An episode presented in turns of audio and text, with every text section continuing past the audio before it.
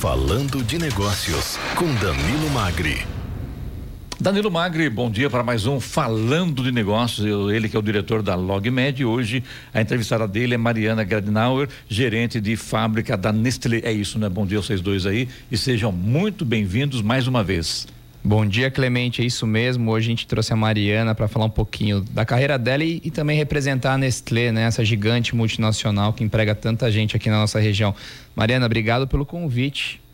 Muito obrigada, prazer Pelo estar convite aqui. não, né? Para aceitar o convite. ah, Muito obrigada, prazer estar aqui, conhecer vocês e contem comigo aí no dia de hoje. Legal, Mariana, aqui no Falando de Negócio a gente recebe muitos empreendedores, às vezes alguns já com a carreira muito sólida, alguns empreendedores começando. Mas quando a gente recebe um executivo de uma multinacional, eu fico bastante feliz porque é uma, uma forma diferente da gente expor a carreira de uma pessoa, os desafios né? Como criar um plano de carreira, inclusive, para você que está aí nos ouvindo e trabalha em uma fábrica ou em uma outra multinacional. Então, conta um pouquinho qual foi a sua trajetória, né? Como é que você chegou a, ao cargo de gerente de fábrica da Nestlé e como que você enxerga essa trajetória dentro de uma multinacional?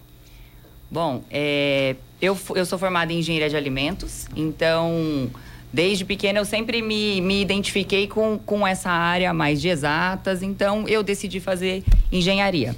E na faculdade, eu acho que o, o mais importante na faculdade é a gente ir testando o que a gente gosta. Né? Então, para os estudantes que estão ouvindo, é, acho que o mais importante é usar o tempo da faculdade para ir testando. Então, durante a faculdade, eu fiz trabalho de iniciação científica, trabalhei em laboratório, trabalhei na CETESB, fiz estágios. E pude, durante meu estágio na CETESB, eu fiz dois anos de estágio, né, que é a companhia é, ambiental do estado de São Paulo, eu pude visitar muitas indústrias. E era lá que eu me identificava. Então eu falei, putz, é aqui que eu quero. Não é a área acadêmica, não é laboratório, é, é a indústria. E quando eu fui é, para o estágio obrigatório, né, que é o final da faculdade, Falei, é numa indústria que eu quero tentar. E aí eu fui tentando, tentei várias é, opções, mas a Nestlé era a minha principal, é, é, é, o meu principal desejo. E eu fui, fui ligando, liguei, eu tinha um telefone, tinha um e-mail, fui ligando, foi na insistência mesmo. E aí eu consegui uma entrevista e entrei como estagiária na área de qualidade em Araras, né? Que é uma fábrica que produz achocolatados, o Nescau e o Nescafé. Você é de Ribeirão Preto, né? Eu sou de Ribeirão Preto, fiz faculdade em Pirassununga, na USP, sou da primeira turma de Engenharia de Alimentos da USP. É, e aí eu comecei meu estágio em Araras e eu acho que a, a a grande, o grande conselho aí é a gente se dedicar a tudo que a gente faz. Eu acho que isso não é segredo nenhum, mas às vezes não é tão fácil assim a gente encontrar é, isso na nossa rotina. E são quantos anos de Nestlé desde são, o estágio? São 17 anos de Nestlé. É, e aí, durante o meu estágio, é, eu fui tentando aproveitar todas as oportunidades lá dentro. Eu era da garantia da qualidade, mas quando eu tinha um tempo, eu ajudava em desenvolvimento de produtos. E aí quando surgiu uma oportunidade, eu entrei é, em Araçatuba como assistente de garantia da qualidade na fábrica de Araçatuba, que é uma gigante também do grupo. Faz fórmulas infantis, bebidas, leite em pó, creme de leite. É, é uma fábrica bem grande também. Por lá eu fiquei 10 anos. Então eu fui de assistente da qualidade, analista, coordenadora, até que em 2017 eu tive a oportunidade de ir para São José do Rio Pardo lá como re, responsável da área de garantia da qualidade. Então, eu já fui para São José do Rio Pardo como gerente. Lá eu fiquei por cinco anos. Então, foi um super desafio. Outra mudança de, de cidade, mudança de tecnologia. Lá em Rio Pardo faz o Mucilon, farinha láctea, Neston, todos os produtos Mage. E ser responsável por uma área já, tem um, já traz uma diferença absurda também na rotina. Então lá eu conheci pessoas diferentes e pude mudar de área. Então depois de 14 anos na qualidade, eu fui para a fabricação. Então fiquei responsável pela área de fabricação lá em São José do Rio Pardo para eu poder também dar o próximo passo, que era ser responsável por uma fábrica, que foi em 2022 quando eu vim aqui para Caçapava, fábrica de cereais matinais. Aqui em Caçapava são cereais e matinais, então. Cereais matinais Nestlé. Aqui em Caçapava, a Nestlé tem duas fábricas. Então tem a planta de chocolates e tem a planta de cereais matinais. Em 2022, a, a, a direção das duas fábricas foi é, separada, então te, a gente tem eu que sou responsável pela fábrica de cereais e o Caio que é o responsável por chocolates. Na prática, o que faz uma engenheira, um engenheiro de alimentos? Bom, a engenharia ela te dá uma possibilidade gigante. Você pode desde, desde trabalhar com é, equipamentos, então dimensionar tubulações, equipamentos, até a parte de desenvolvimento de produtos, é, inclusive a parte administrativa. Então eu sempre eu comecei a trabalhar na garantia da qualidade. Mas existem engenheiros de alimentos que trabalham no laboratório. Eu sempre trabalhei na parte administrativa, então sempre com sistema, auditoria, documentação. É, mas o engenheiro, engenheiro de alimentos ele pode trabalhar em praticamente todas as áreas dentro de uma fábrica, tanto na engenharia mesmo, quanto produção, qualidade. Diploma bom esse de engenharia, né? Mariana, muito se fala do intraempreendedorismo, né? A gente vive uma coqueluche do empreendedorismo e muitas vezes as pessoas até impõem algo sobre empreendedorismo para esses jovens que estão chegando. E eu acho que nada melhor que uma executiva de uma multinacional para falar de intraempreendedorismo, a importância dele se isso teve alguma parcela no sucesso da sua carreira. Por quê? Porque quando você está dentro de uma multinacional, por um lado, você tem acesso aos melhores treinamentos, as melhores tecnologias, você está antenado nas tendências. Por outro, você é mais um dentro de milhares.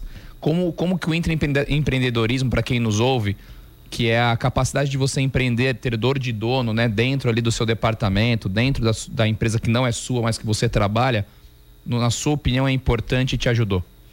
É, eu acho que como eu, como eu falei no começo, né? Quando a gente se dedica em qualquer lugar que a gente que a gente tá, seja nos estudos, no trabalho, nos esportes, na família, é, a gente realmente consegue é, se desenvolver. É, na Nestlé, gente, o nosso presidente, o Marcelo Melchior, ele fala muito sobre o espírito de dono. Ele coloca quatro pilares. Um, dele, um deles é o espírito de dono. É, e, e, eu acho que cada vez mais, com a, com, conforme eu fui crescendo, né, e trabalhando na minha experiência na Nestlé, eu percebi o quanto a nossa responsabilidade vai muito além do que entregar um, um novo projeto ou um resultado no final do mês. É conseguir realmente é, ativar as pessoas, né, envolver, engajar as pessoas para que as pessoas consigam entregar. E cada vez mais a gente tem mais gente nos ouvindo é, e, e, nos inspirando por algo que a gente faz. Então, mesmo estar aqui hoje com vocês, eu tenho certeza que vai poder inspirar, inspirar pessoas que trabalham comigo, que trabalham na Nestlé. Então, eu entendo que é, cada vez mais a nossa responsabilidade vai muito além, né, conforme a gente vai caminhando na nossa carreira, do que um simples resultado no final do mês. Vamos falar um pouquinho de Nestlé.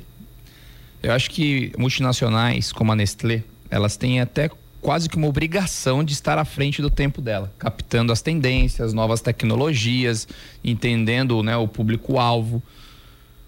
Quais tendências que você enxerga que serão muito fortes para os próximos anos, tanto no mercado de trabalho quanto até nos próprios produtos da Nestlé, que já estão sendo preparados pro, talvez para uma tendência nutricional de boa parte da população?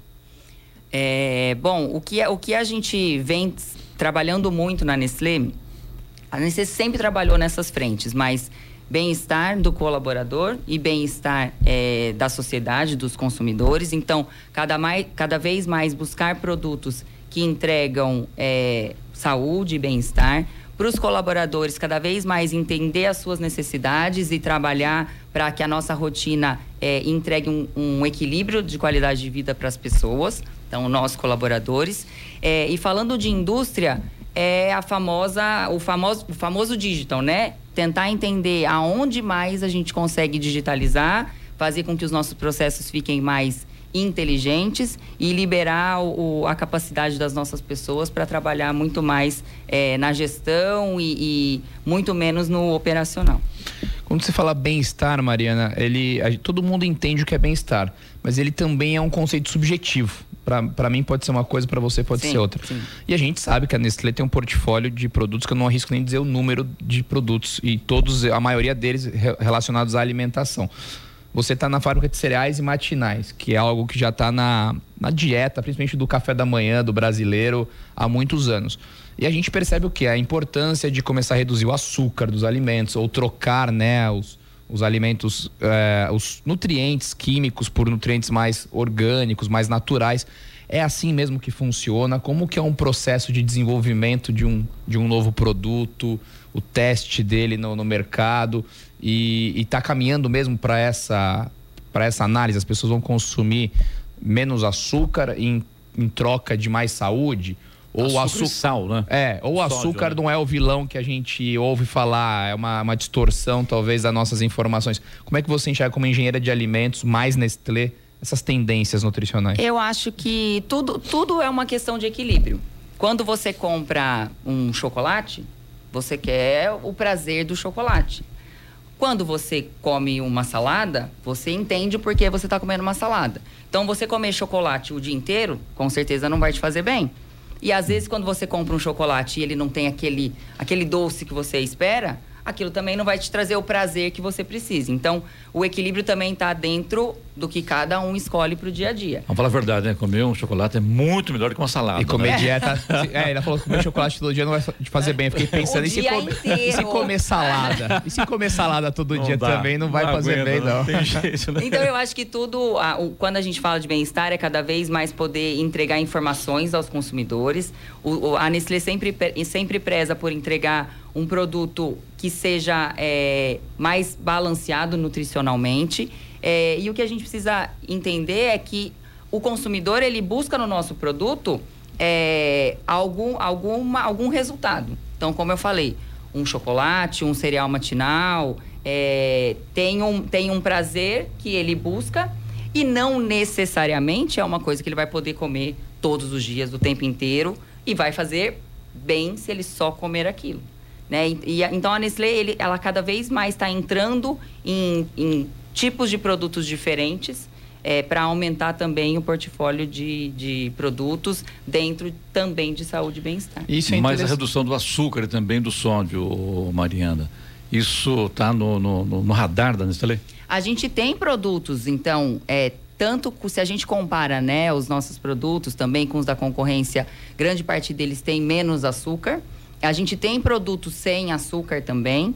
É, e, e, e, sempre a gente segue a linha de tendência que tem do mercado.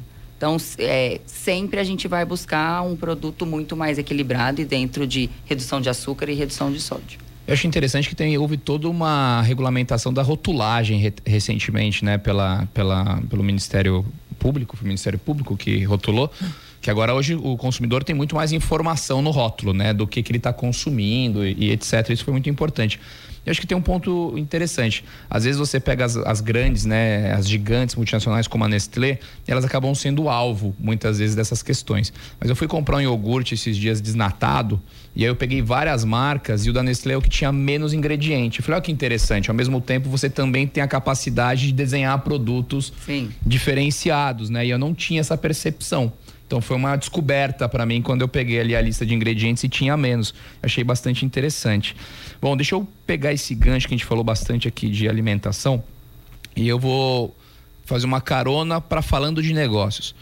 A gente sabe que o Brasil é um país enorme, continental, com muitas oportunidades, mas também a gente fala muito do, da dificuldade de se fazer negócio aqui no Brasil. É, insegurança política, insegurança tributária, é, dificuldades diversas para atender público-alvo, que é um país desigual e com culturas diferentes.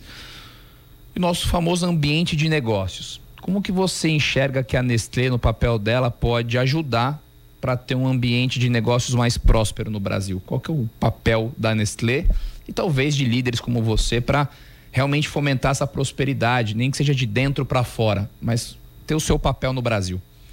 Bom, é, eu posso falar por mim, né? É, o que a gente busca sempre é a transparência com todos os nossos contatos internos e externos. Então, a gente tem uma relação muito próxima com os nossos fornecedores, com os nossos clientes, com os órgãos governamentais também. Então, eu acho que é a, é a proximidade e a transparência. A gente trabalhar com, com honestidade então, o, o que a gente busca fazer é, no nosso ambiente de, de, de, trabalho é sempre trabalhar com, com transparência.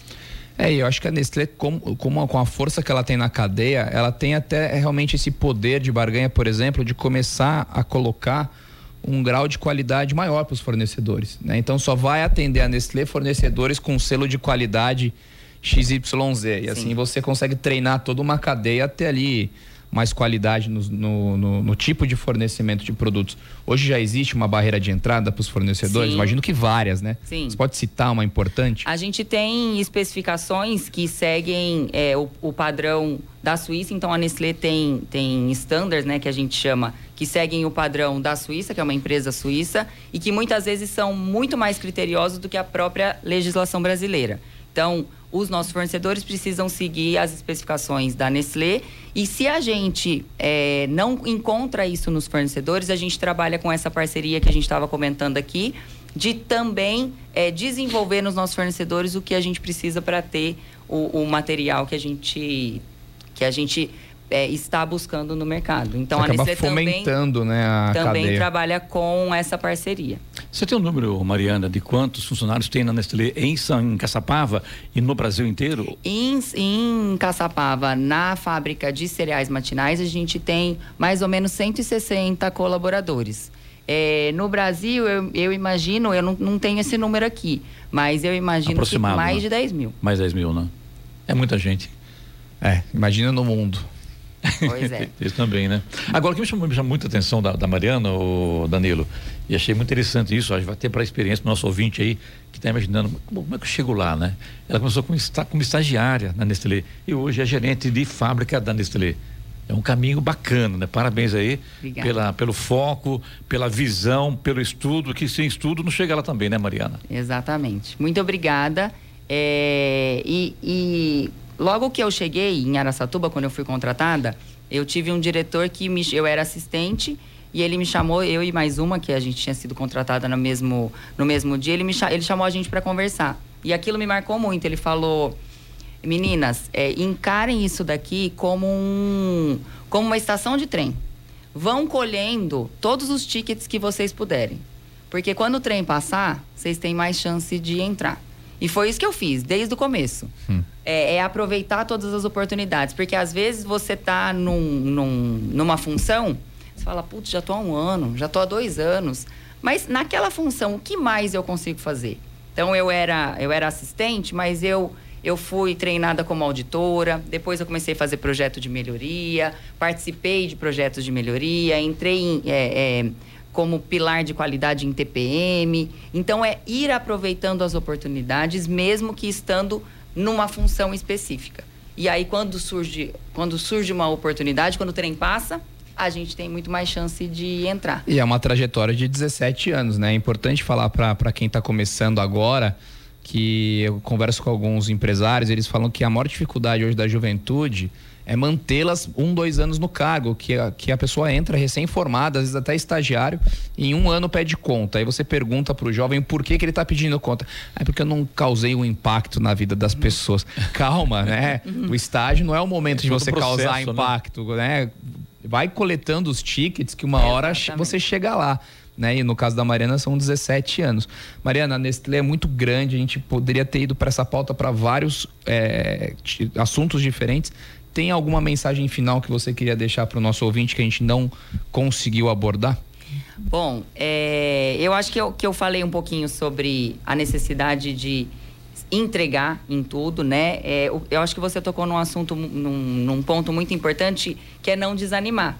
E aí a motivação, cada um entende qual é a sua. Nós, como, como líderes, precisamos entender que às vezes eu vou te motivar, te, te parabenizando na frente de todo mundo. Às vezes outra pessoa não. Ele vai ele vai ficar com vergonha, ele não vai gostar. Às vezes um é mais, é, é mais focado em festa, o outro é mais focado em, em, introspecção. Então a gente precisa conseguir, como líder, entender o que, cada, o que motiva cada um dos nossos colaboradores.